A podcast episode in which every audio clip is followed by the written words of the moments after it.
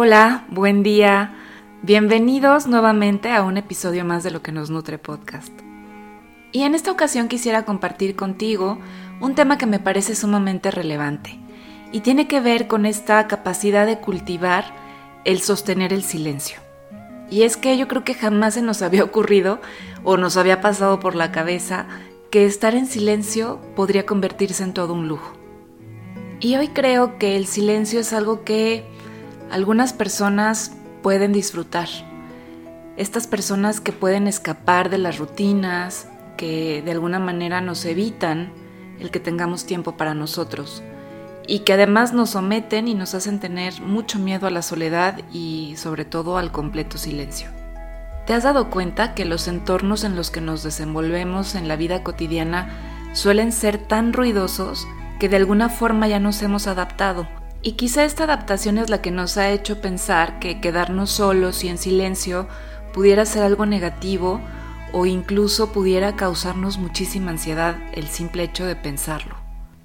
Y bueno, puesto así el escenario, me parece que es importante que nos hagamos algunas preguntas para poder reconocer las implicaciones de este tipo de temor o de limitación. Por ejemplo, ¿Te pasa que pones el radio dentro de tu casa cuando estás solo porque no soportas la presión de la ausencia de ruido? ¿Tiendes a ir a lugares muy ruidosos porque esta sensación de soledad de tu casa te atormenta? No sé, si te pasa por la cabeza ir a yoga o practicar meditación y piensas qué estrés estar quieto y en absoluto silencio. Pues si es tu caso, déjame te cuento que nuestra mente necesita estar en silencio. Y lo cierto es que lograr ese silencio del que te hablo, pues no es una tarea fácil y que creo que parte del éxito está en que podamos irlo introduciendo poco a poquito en nuestra rutina, para que pueda ser menos complicado. Muchos de nuestros deseos, de nuestras aspiraciones o de nuestras preocupaciones se encuentran allí donde está el ruido.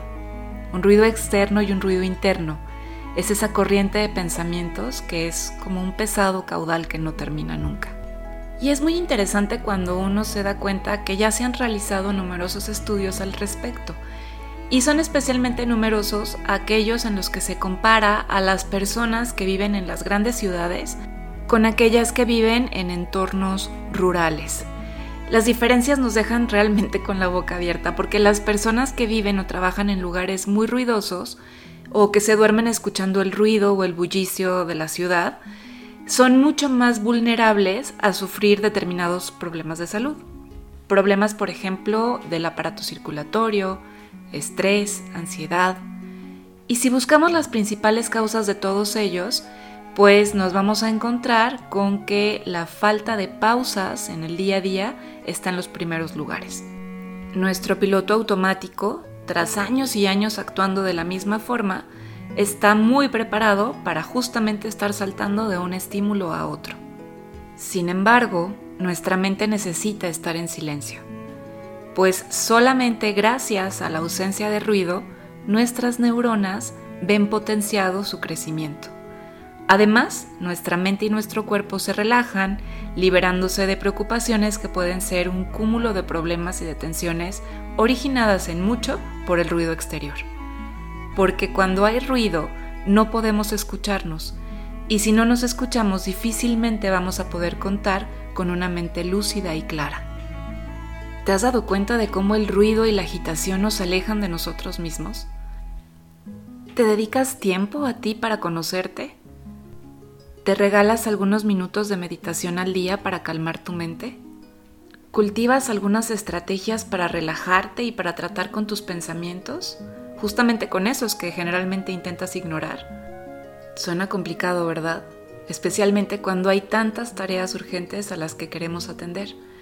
Y cuando ese tiempo para nosotros siempre creemos que podemos posponerlo para más adelante. Y yo creo que aprender a estar en silencio va muchísimo más allá de practicar meditación o de tener un espacio de relax, ¿no? Yo creo que una de sus enormes bondades es que nos ayuda a ir dejando de vivir en piloto automático. Y esto tiene el enorme beneficio de que nos ayuda a disfrutar más del presente. Y no es necesario hacer grandes cosas, Tan solo se trata de saborear una comida, de apreciar sus sabores, de disfrutar el sonido de los pájaros cuando paseamos por la naturaleza.